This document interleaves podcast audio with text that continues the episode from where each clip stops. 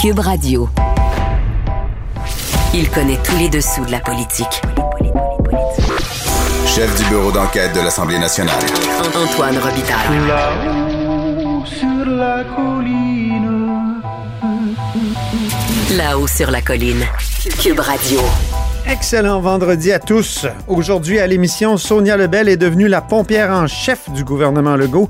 Elle reçoit d'ailleurs un important méritage de la part de Sophie Villeneuve et Yasmine Abdel-Fadel qui remettent, euh, comme c'est leur habitude le vendredi, leur prix citron et orange de la semaine.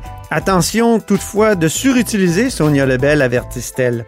Par ailleurs, nos bulletineuses réclament le déconfinement du Salon Bleu et le retour de tous les ministres en chambre lors de la période de questions, même les mercredis où depuis un an, c'est l'équipe B qui répond aux questions et souvent avec de mauvais résultats. Mais d'abord, mais d'abord, c'est vendredi, jour du dialogue des barbus. C'est pas moi qui dis ça, c'est mon tonton Thomas. C'est pas moi qui dis ça, c'est mon tonton Thomas. Y a sa barbe qui pique un peu, y a des grosses taches sur son bleu. Mais tonton, l'air de rien, a de l'or dans les mains. Mais tonton, l'air de rien, a de l'or dans les mains. Bonjour Thomas Mulcair. Hey, salut Antoine. Notre barbu, notre tonton Thomas, accessoirement collaborateur à la Joute et chroniqueur au journal. Et justement, ce matin, tu abordes le sujet du racisme systémique. Euh, tu dis que reconnaître que notre système est biaisé, ça serait. C'est un peu comme. euh, c'est pas ça que tu dis, mais c'est un peu comme les alcooliques. S'ils veulent guérir, il faut qu'ils reconnaissent qu'ils sont alcooliques. oui, j'aurais jamais fait la comparaison, Oui. mais, elle est mais elle est valable. C'est-à-dire qu'il faut reconnaître le problème. Donc, le, l'entourloupette de, de M. Legault depuis le début, c'est dire Ah, ils nous disent qu'on est systématiquement discriminatoire ou raciste. C'est pas vrai. Ben, c'est sûr que c'est pas vrai. On parle pas des gens pris individuellement qui seraient au Québec systématiquement. On parle du système. Lorsque on regarde les statistiques au Québec, si on regarde les Premières Nations, les minorités ethniques et les minorités visibles, ils ont à peu près 50% de la représentation qu'ils devraient avoir par rapport à leur proportion de la population dans la fonction publique et, le secteur public au Québec. Ça, c'est pas le fait d'un individu, c'est le fait d'un système. Donc, c'est une discussion au début à propos des termes. La terminologie ne nous mène pas loin dans ce débat-là. Tout ce qu'on est en train de dire, si on regarde ces statistiques-là, puis ça vient pas de moi, c'est-à-dire la, Commission des droits de la personne Mhm. et, et de la jeunesse Mais, publie des Ouais. rapports. Il y a des gens qui sont responsables de faire un monitoring de ces choses-là. mais on disait pas systémique dans les années 80, mettons, à l'université où il y avait peu de professeurs euh, femmes. Mais Non, on mais- avait de la, mais- on avait quand même de la discrimination positive pour contrebalancer certains effets. Euh, qu- Qu'est-ce que ça change d'ajouter ce mot systémique-là? Est-ce qu'il n'y a pas un risque de déresponsabiliser justement les personnes, de dire ah c'est le système qui est raciste, c'est pas la personne. Mais justement, est-ce est-ce qu'on veut pas que chaque personne prenne conscience euh, du racisme? Dans ma chronique d'aujourd'hui, c'est intéressant que tu reviens aux années 80 puis le rôle des femmes dans nos institutions, parce que je donne un exemple concret. Il y a un groupe qui s'appelle toujours, qui s'appelait à l'époque Action Travail des femmes. Oui. Et il y avait une femme québécoise, Carol Wallace, qui a mené une charge à fond de train, a amené un, un dossier devant les tribunaux pour se battre pour que des femmes aient le droit de devenir chauffeurs d'autobus à Montréal. Statistique vraie, il y avait sur les 1600 chauffeurs d'autobus à Montréal en 1980, trois femmes. Mhm. Et ils avaient, ils avaient concocté des tests de force physique qui disaient ça, c'était nécessaire pour prouver que tu étais apte à être chauffeur d'autobus. Sauf que ces tests de force physique n'avaient absolument rien à voir avec le travail de chauffeur d'autobus. C'était une barrière érigée, objective, pour se donner bonne conscience et éliminer les femmes. Donc, les tribunaux ont regardé les preuves, ont conclu que les tests eux-mêmes étaient un simulacre de, de vérification de compétences, c'était conçu systématiquement pour exclure les femmes. Et aujourd'hui, il y a un grand nombre de femmes qui conduisent des autobus à Montréal. On- J'ai aussi donné un exemple qui vient d'il y a 60 ans. Donald Gordon, qui Ah était oui. le président du, du chemin de fer CN, de manière mémorable, en commission parlementaire au Parlement du Canada, a dit, puis je traduis parce qu'évidemment, il parle juste anglais, il expliquait pourquoi sur les 17 vice-présidents au chemin de fer CN, il n'y avait pas un seul Canadien français. Il a dit ceci. Il dit jamais je vais nommer un vice-président parce qu'il est Canadien français. Il disait pas qu'il ne pourrait pas, mais il disait qu'ils sont juste pas bons. Donc, c'était basé, selon lui, sur la compétence et il avait, malgré tout, jamais réussi à trouver et je dis exprès canadien-français parce que c'était terminé il y a une soixantaine d'années, il n'y avait jamais juste trouvé de Canadiens-français compétents. Ça, c'est une discrimination. Puis euh, Donald Gordon avait comme mis le feu aux poudres, euh, notamment. Ben, je pense que ça avait donné la raison, euh, ça avait donné un prétexte au FLQ de, de, faire des, des ben, gestes assez violents. C'est le cas de le dire dans ce moment-là, c'était l'amorce d'un gros changement.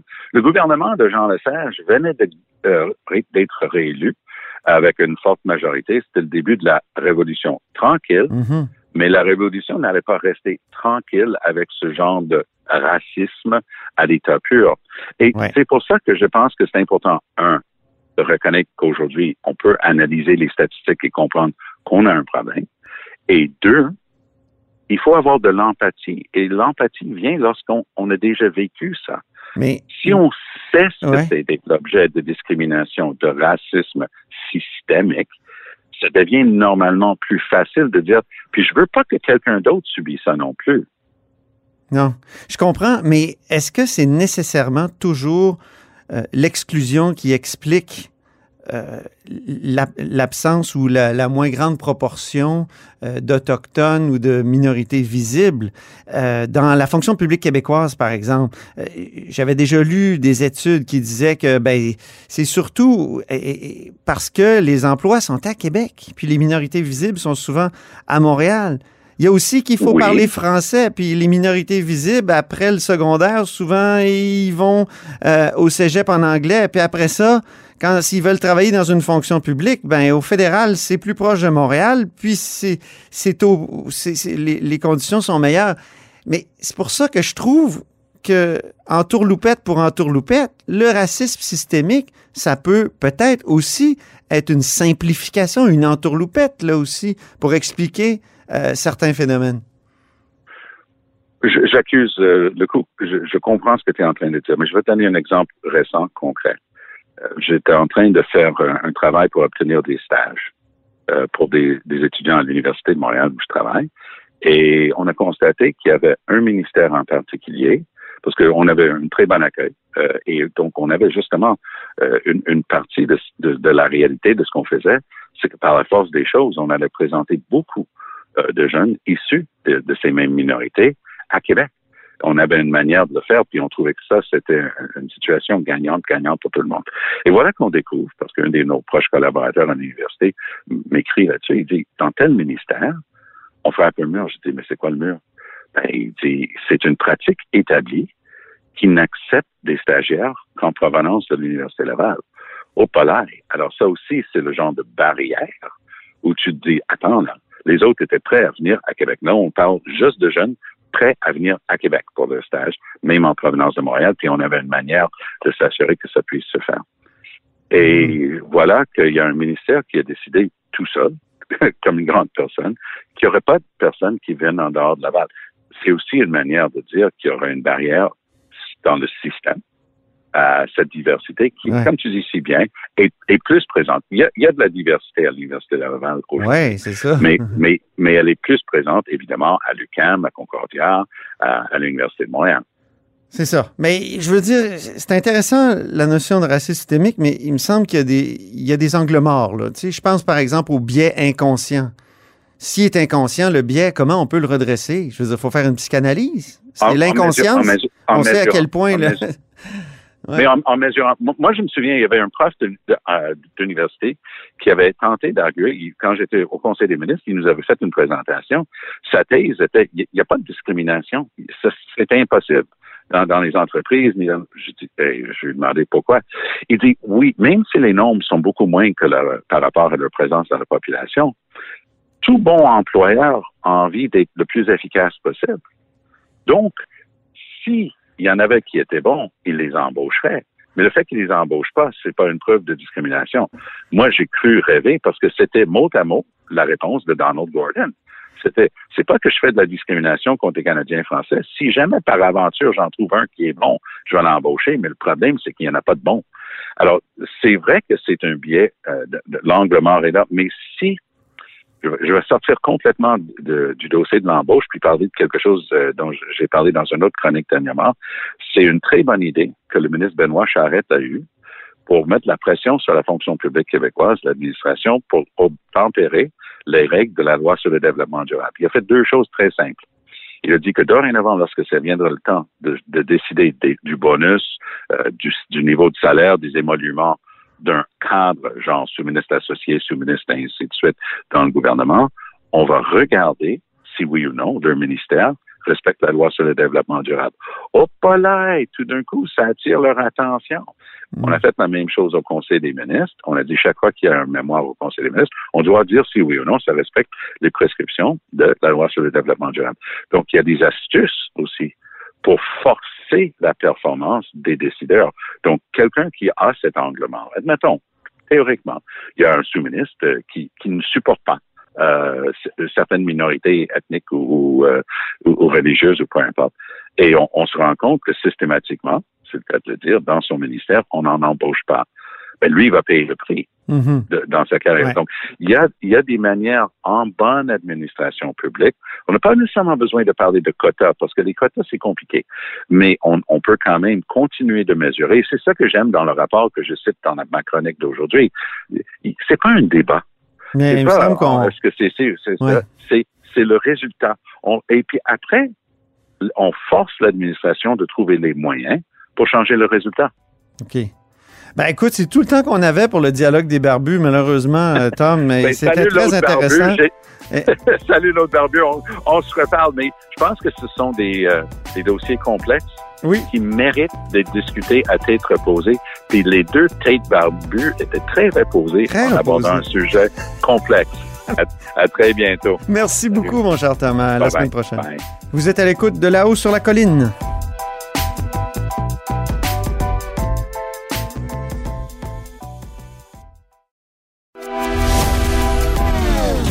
Philosophe, poète dans l'âme. La politique pour lui est comme un grand roman d'amour. Vous écoutez Antoine Robitaille. Là-haut sur la colline. C'est le segment des bulletineuses de la colline avec Sophie Villeneuve et Yasmine Abdel-Fadel. Bonjour. Bonjour Antoine. On dit bulletineuse, je le rappelle, puisque tous les vendredis, on remplit avec elle euh, le bulletin de nos élèves de la colline. On remet des bonnets d'âne et des méritas. Nos bulletineuses euh, sont deux ex des arcanes politiques. Sophie est maintenant présidente de Article 79, un service de surveillance parlementaire, et Yasmine est directrice des communications d'une firme de services conseil. Alors, commençons par les fleurs. Méritas numéro 1 qui va à Sonia Lebel. Yasmine. Je, je la proclame pompière en chef après avoir été procureure en chef du gouvernement. Ben maintenant, elle est pompière en chef. Elle est de tous les débats. Le gouvernement l'envoie dé- défendre des dossiers qui, qui ne relèvent finalement pas de son ministère. Euh, cette semaine, en période de questions, elle s'est levée pour euh, euh, pour les, les femmes violentées. Elle s'est levée pour défendre des contrats des contrats euh, de contrats de gré à gré. Bon, c'est Conseil du Trésor, mais même à ça, ça aurait dû être d'autres ministères, euh, d'autres ministres qui, euh, qui doivent, euh, qui devaient se lever pour répondre. Elle répond, elle défend ses collègues en matière d'intégrité. Pompière en chef pour Sonia Lebel. Sophie. Ben, effectivement, puis c'était même beau de l'avoir allé. Bon, d'abord, c'est quand un, un ministre est aussi habile dans ses dossiers, une ministre est aussi forte, c'est bien de l'utiliser. Ça a été beau à voir de l'avoir venir à la rescousse de ses collègues euh, aussi. Là, le- elle est venue à la rescousse de son collègue ministre de l'économie, Pierre Fitzgibbon, pour qui il y avait encore une fois des, des, des questions éthiques qui étaient soulevées. Elle, elle est venue aussi à la rescousse de son collègue Jean-François Roberge, ministre de l'Éducation, qui ces temps-ci traverse des eaux plus troubles. Euh, donc, euh, beau, euh, beau méritage à Sonia Lebel, qui est très, très bonne dans le contexte. Là, vraiment, euh, faisons attention, ceci dit, de ne pas le- la surutiliser. Pas le moment de brûler une des plus importantes euh, et des plus euh, crédibles, finalement, euh, ministre du Conseil des ministres. Là. Faisons attention à Sonia Lebel. Le gouvernement devrait la garder longtemps. Après Oui. les fleurs, Oui. le pot, euh, allons-y avec les bonnets d'âne. Euh, Yasmine, ton bonnet d'âne de la semaine? Ben, c'est un bon exemple. mais- Ton premier, en tout cas. Ben oui, mais elle elle est pas là, elle est là physiquement, mais c'est, je parle de Geneviève Guilbeault, vice-première ministre, et celle qui est supposée être dans la chaise du premier ministre dans l'équipe B du mercredi.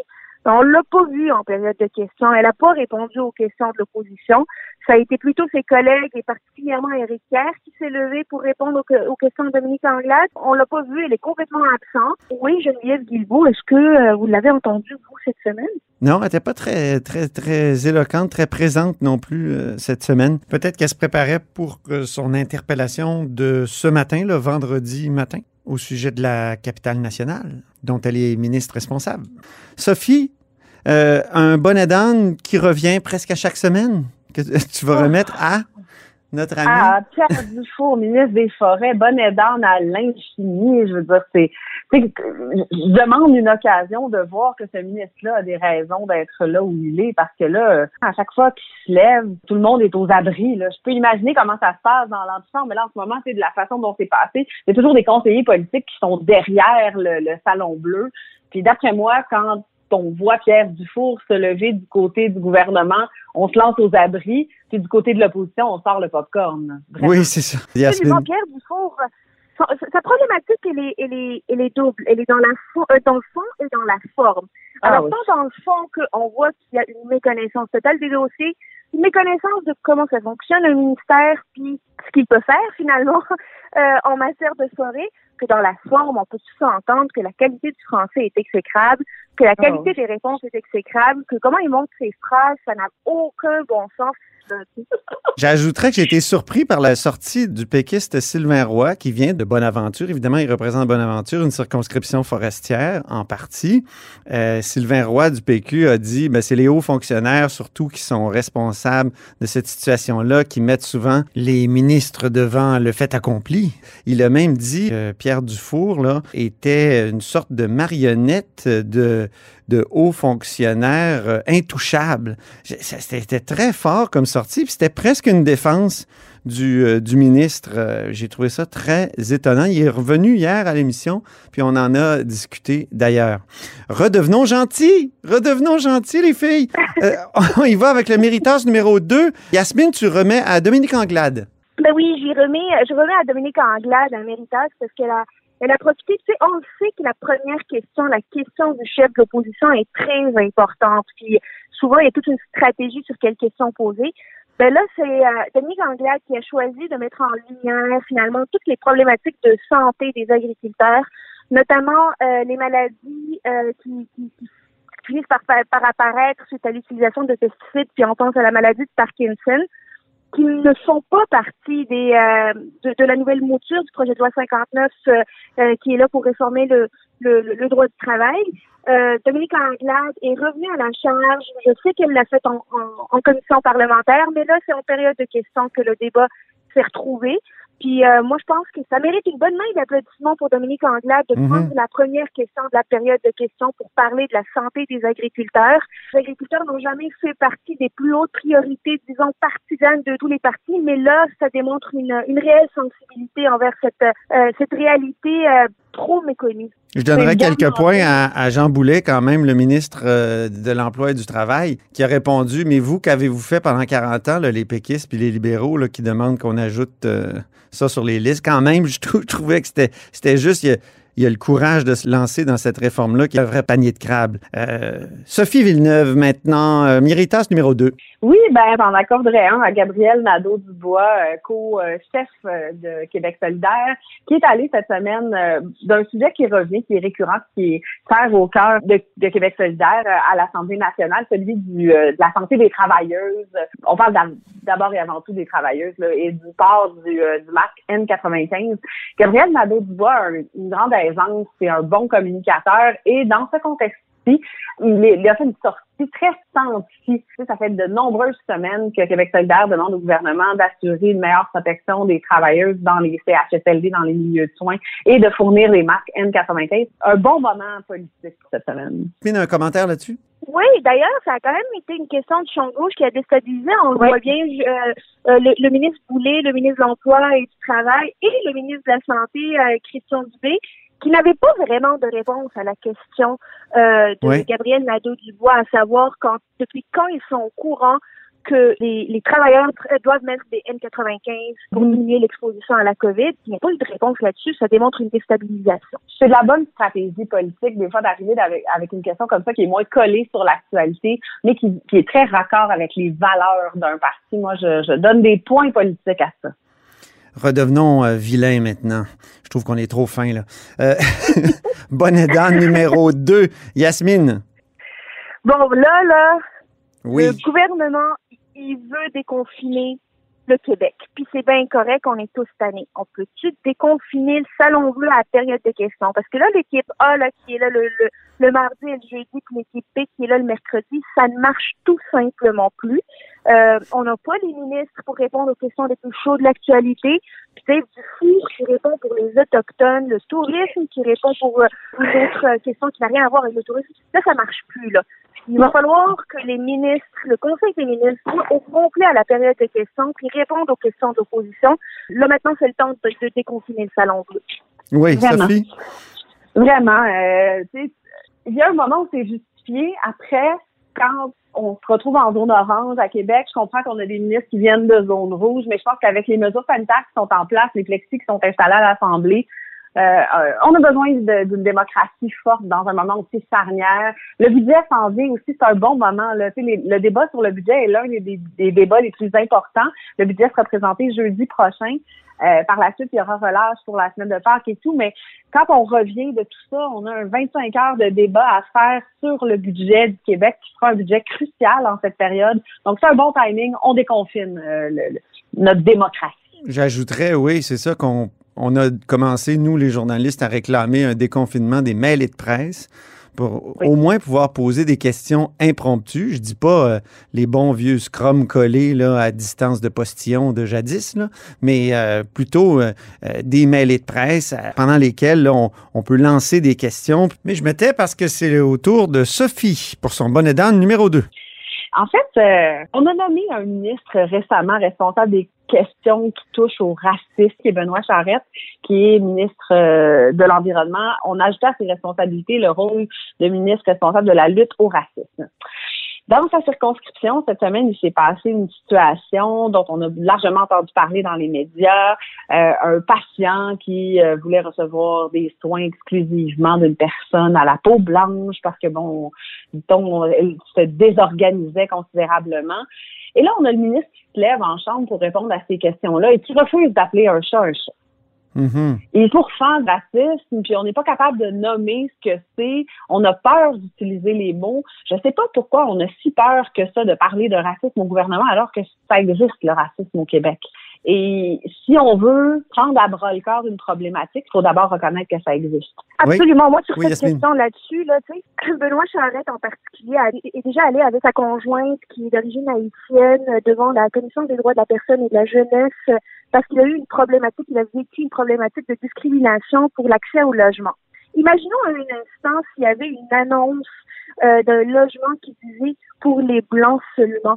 Est-ce qu'on allait attendre pour faire une enquête pour déterminer quelles sont les motivations finalement du propriétaire pour écrire ça? Est-ce qu'on aurait pu dire oh, parce que c'est un voisin qui aime pas vraiment les personnes d'origine diverse Non, c'est pour ça. ça? Euh, non, on aurait appelé ça du racisme, on aurait appelé ça de la discrimination. Pas besoin d'une enquête pour reconnaître qu'un chat, Ben c'est non. un chat. Ben, moi, j'ai, ça m'inquiète de voir que le ministre responsable de la lutte au racisme est incapable de nommer des, euh, des problématiques qui, à leur face même, Mhm. là, relèvent finalement du racisme et de la discrimination. Prenez d'âne pour euh, Benoît Charles. On va terminer sur une bonne note, euh, les filles, euh, avec des méritas. Yasmine, tu remets ton méritas à Gaétan Barrette, le député de la Pinière? Gaëtan Barrette, là, il est, il est en forme. Il a fait la, la démonstration en chambre cette semaine sur l'octroi des, des contrats de gré à gré que le gouvernement a donné à différents fournisseurs sans appel d'offres en utilisant finalement euh, la situation d'urgence pour euh, octroyer des contrats qui n'ont rien à voir avec les équipements sanitaires, qui n'ont rien à voir avec la COVID. Et Kerr, qui, qui se lève finalement pour répondre à Gaétan Barrette en lui disant, ben là, il faut pas s'attendre à ce que chaque ministre connaisse le fin fond des 3000 contrats qui ont été octroyés. Ouais, mais Kerr, là, euh, on peut tous le dire qu'il y a le, le principe de l'imputabilité ministérielle. Ils sont peut-être pas au courant, mais ils devraient l'être, ou à tout le moins, ils devraient s'informer sur quels sont les contrats qui finalement sont donnés de gré à gré et qui n'ont rien à voir avec la COVID. Oui, un mot là-dessus, Sophie. J'ai souvenir de quelqu'un qui savait très bien c'était quoi l'imputabilité ministérielle quand il était dans l'opposition en parlant d'Éric Kerr. Oui, il parlait beaucoup de responsabilité ministérielle, effectivement. Sophie, tu as le mot de la fin avec euh, plein de gentillesse, un beau méritas. Pour qui? Ah, un méritage pour le gouvernement. En fait, moi, je le donne au gouvernement, je le donne au premier ministre, à l'équipe l'entourant qui, qui, qui maintient le cap par rapport à quelque chose qui, euh, tu sais, puis moi, c'est quelque chose que je défends depuis longtemps dans, tout le dossier de l'éthique entourant Pierre Fitzgibbon. On essaie de, de on s'enflamme, on se drape dans la vertu. Québec solidaire se drape dans la vertu en accusant de tous les mots euh, le gouvernement à cause de nominations à Québec, puis en disant que on place là des amis puis tout ça. là, on va se dire les choses. Là. Actuellement, on a mis des gens très compétents qui, dans le privé, gagnaient des salaires euh, équivalents et, ou supérieurs, euh, qui sont là pour créer de la richesse à dire jusqu'à présent, la stratégie fonctionne, puis on est bien loin du copinage et du nommage de petits amis du parti pour euh, redonner alors qu'il n'y a pas de compétences. Ouais. on, peut être, on peut être critique de la taille des salaires quand même. On sait bien que dans le privé, ils gagneraient peut-être autant, mais c'est peut-être le privé qui, qui, qui, a des problèmes là-dessus. On exagère ben, depuis. Ou, euh, pas, le marché est comme puis, ça. Ouais, mais. Un monde où le marché est comme ça, puis ça existe. Je trouve que le marché a le dos large. Moi, les, infirmières, là, ils sont importantes. On les a ah, appelées des, des anges gardiens. Euh, je veux dire, tous ces gens-là là, qui mériteraient d'avoir des meilleurs salaires, puis ça bloque aux tables de négociation. Je sais pas, pendant ce temps-là, euh, il me semble qu'on a des privilégiés qui, euh, qui se trouvent à, avoir des salaires incomparables au même au salaire du premier ministre. En tout cas, je ne suis pas d'accord là-dessus. ben, euh, On a le droit. comme toi qu'il faut qu'on reconnaisse davantage le travail de nos enseignantes, de nos infirmières, les métiers largement féminins. Je suis 100% d'accord avec toi. Ceci dit, on peut pas accuser d'un point de vue éthique, comme on le faisait à l'époque des nominations de juges partisanes, puis des nominations où on plaçait nos petits amis dans des postes stratégiques pour mhm. leur occasionner des avantages. Moi, je trouve qu'on compare des choses qui sont bien différentes. Yasmine, peut-être un dernier mot très rapide? C'est pourquoi maintenant? C'est pas, c'est peut-être pas le moment alors qu'il y a des tables de négociation qui n'avancent pas, puis qu'on est en train de parler d'augmentation de 1-2 euh, pour les travailleurs qui sont au front depuis plusieurs mois. Je pense que la stratégie, c'est plutôt la problématique de temps. Maintenant, ça ça paraît mal, pour le gouvernement, mais je suis d'accord sur euh, sur le fond qu'il faut qu'on aille chercher des meilleurs talents pour Investissement Québec, mais c'est juste une question de finalement pas maintenant. Mm-hmm. Merci beaucoup, Sophie Yasmine.